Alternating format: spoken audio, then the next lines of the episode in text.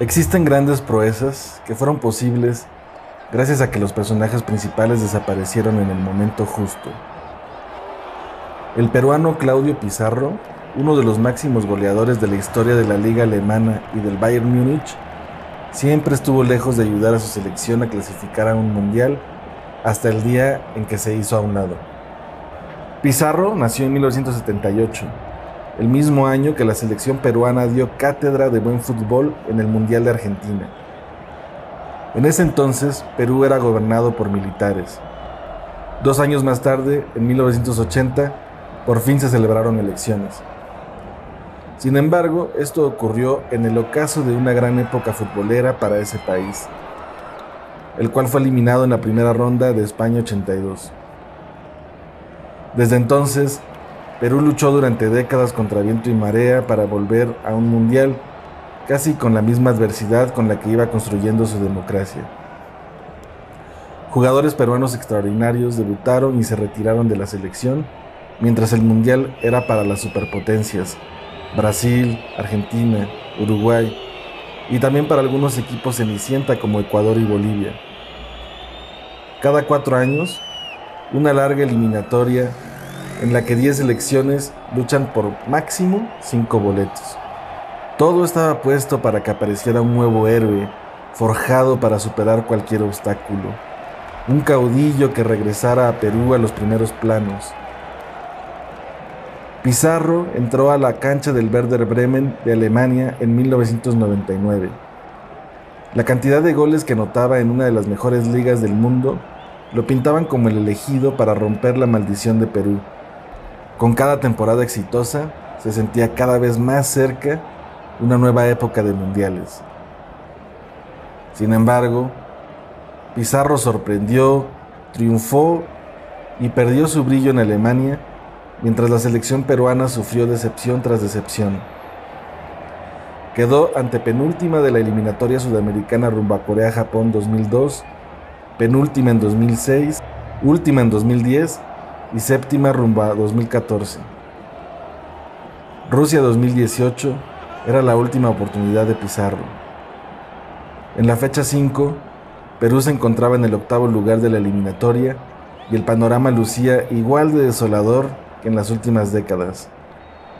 En la puerta de la fecha 6 se asomaba un partido crucial en Montevideo contra la selección uruguaya de Luis Suárez y Edinson Cavani.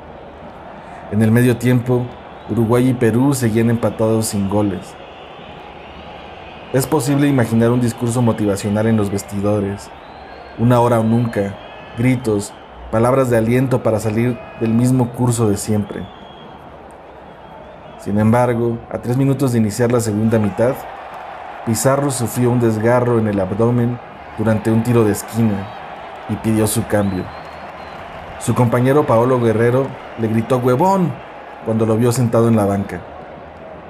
Cuatro minutos después, Cavani anotó el único gol del partido y sentenció a Perú al octavo lugar de la eliminatoria.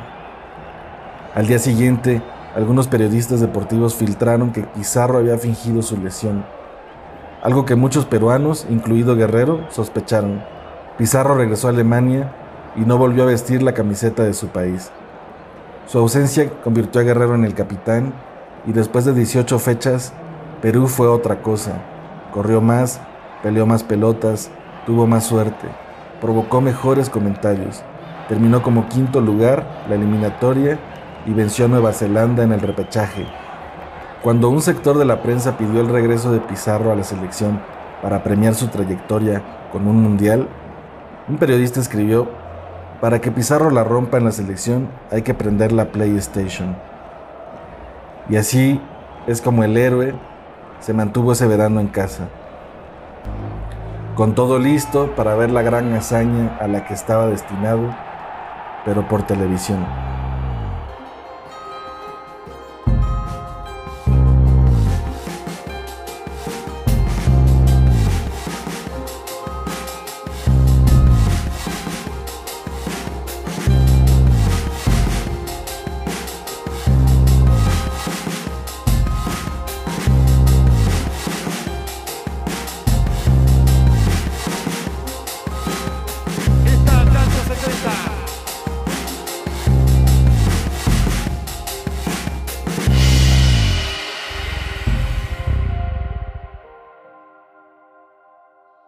Hola, yo soy Jorge. Y yo soy Andrei. Bienvenidos a La Cancha Secreta, un podcast de historias ocultas del fútbol que creamos para este Mundial de Qatar 2022. En este podcast no vamos a tratar de adivinar quién será el próximo campeón goleador o qué escuadra tiene mayor volumen de juego.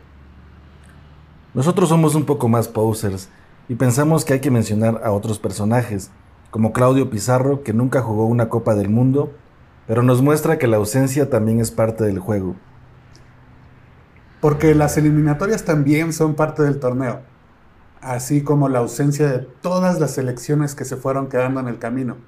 Solo 79 de las 211 federaciones que forman la FIFA lo han conseguido, lo cual no suena tan mal. Casi uno de cada tres países afiliados han visto a su equipo en un mundial. Existen casos como el de Venezuela, que es el único equipo de la eliminatoria sudamericana que no ha logrado clasificarse o el curioso caso de India, que clasificó a Brasil 1950, pero al final no lo jugaron por problemas administrativos.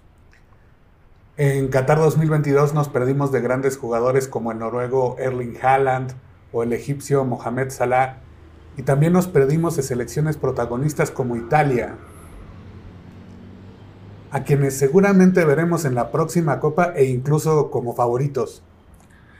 A todos los aficionados nos aterroriza que nuestra selección no vaya al Mundial, pero la ausencia no parece ser un impedimento para tener éxito después. Croacia es el actual subcampeón y se nos olvida que no calificó apenas en 2010. Uruguay es otra potencia y se ha perdido mundiales recientes en 1998 y 2006. Esto hace que nos preguntemos, ¿de qué le ha servido a México clasificar a la Copa del Mundo desde 1994 si siempre nos quedamos en octavos? ¿Nos haría bien una ausencia para que los directivos se dieran cuenta de sus errores y corrigieran el rumbo? Imagina las pérdidas millonarias.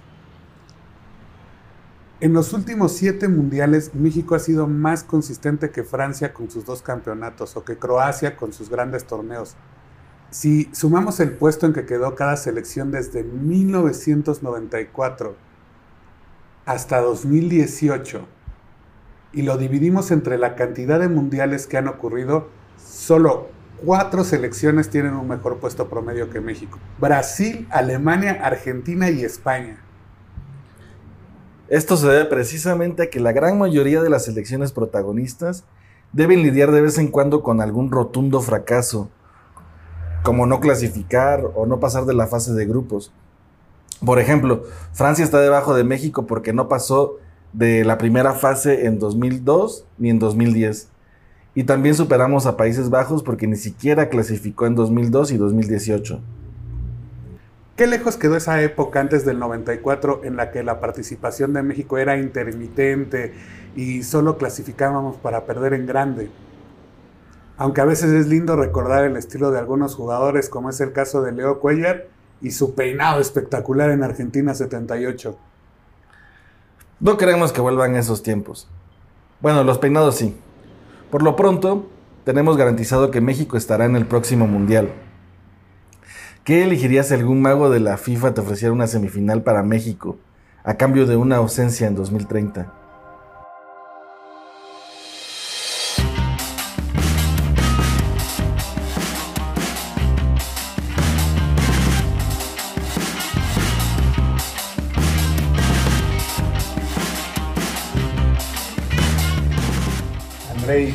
A ti te, te gustaba el, look de, Leo Cuellar, este eh, exjugador de, de, la selección mexicana, que después fue incluso entrenador de la, de la selección femenil?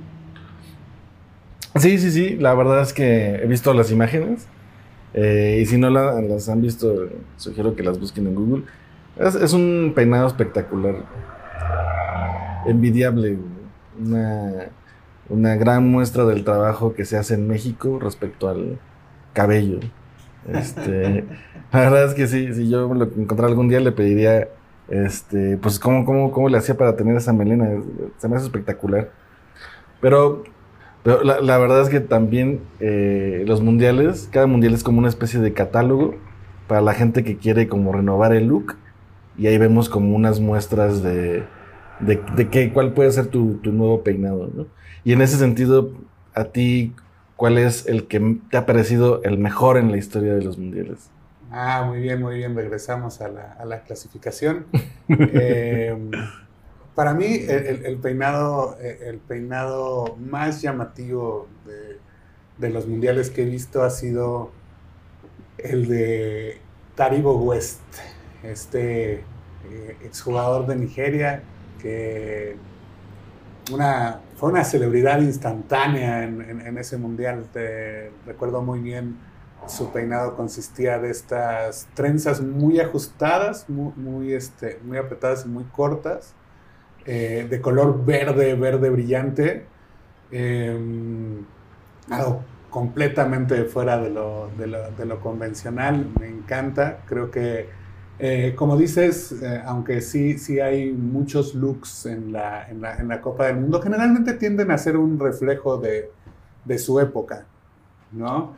Es decir, eh, responden a, a nuestra idea estética del momento como hace muchísimos años, digamos, el corte estilo militar eh, claro. era, era, muy popular en, en, todo el mundo como, em, como símbolo masculino de, de, formalidad y limpieza, ¿no? Entonces me encantan los rebeldes, me encantan los rebeldes, creo que ese, ese, ese peinado es increíblemente difícil de, de imitar, tiene, difícil. tiene muchísimo compromiso y, y bueno, creo que pa, para mí es el más memorable sin duda. Claro, claro, la verdad es que sí está difícil, está difícil competirle. Este, y lo del catálogo lo decía porque en efecto en mi casa era el catálogo. En, en 1990, cuando yo era un niño muy, muy pequeño, mi mamá me llevó a una peluquería y cuando le preguntó el, el estilista cómo, cómo, quería que me cortaran el, el, cabello, dijo como Nicola Berti, un jugador italiano que habrá jugado algunos minutos en ese mundial, pero después se perdió el anonimato, ¿no?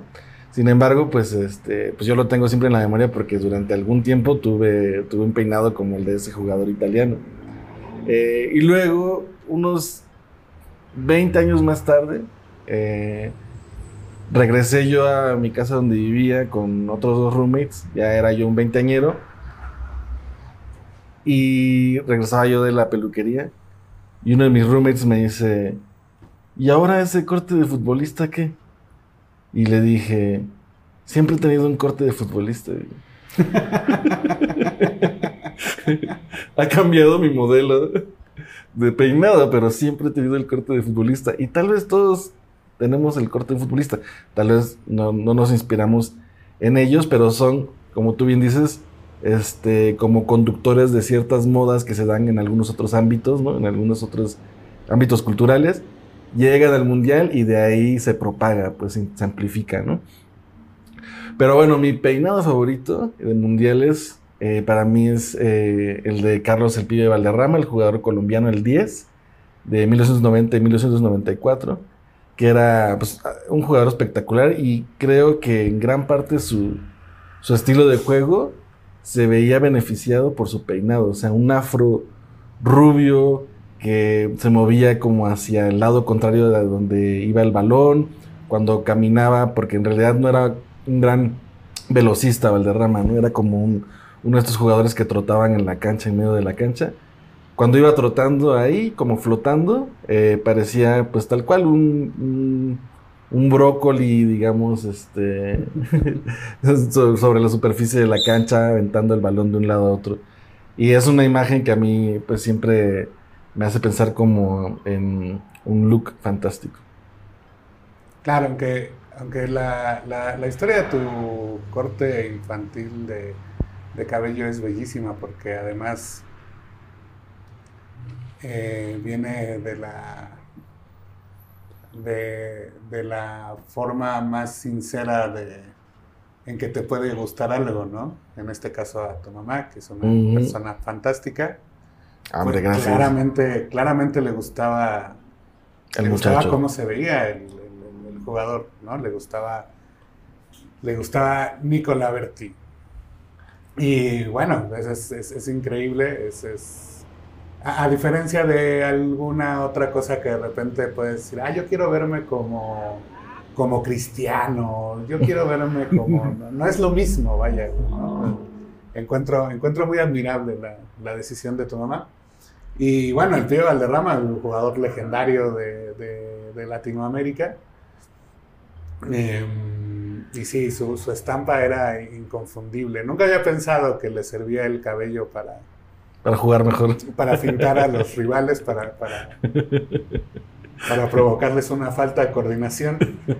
Y, este, y bueno, pensando como en la selección de Colombia y, en tu descripción, sería como un, un brócoli amarillo, ¿no? Con un brócoli amarillo. Con una pelota con una pelota.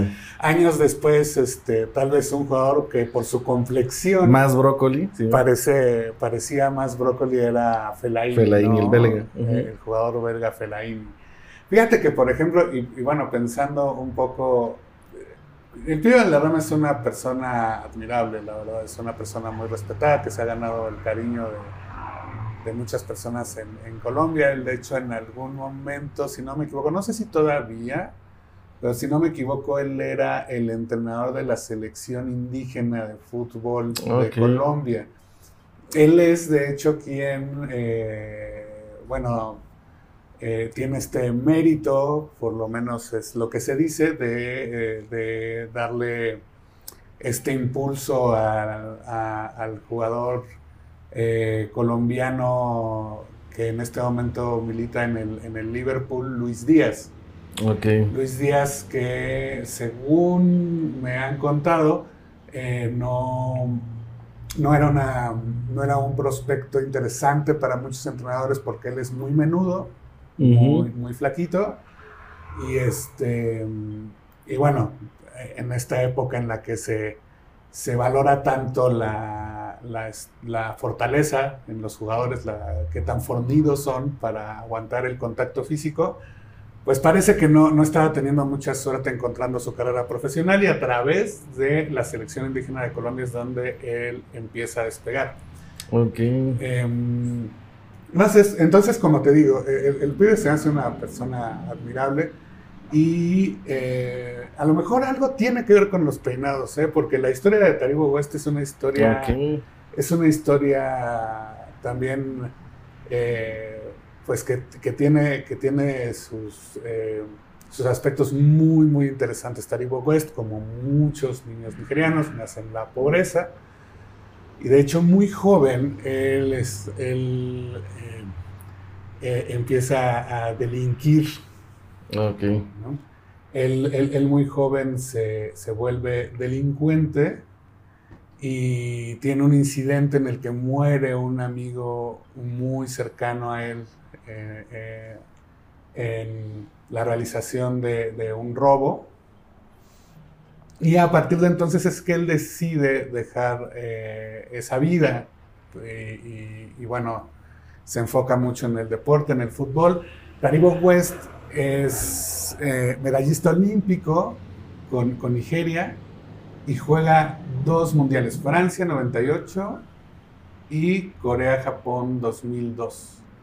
Em, y bueno, pues, es una figura muy importante del deporte, obviamente, en su país. Y eh, después de estos, de estos mundiales, él eh, decide continuar su vida volviéndose predicador.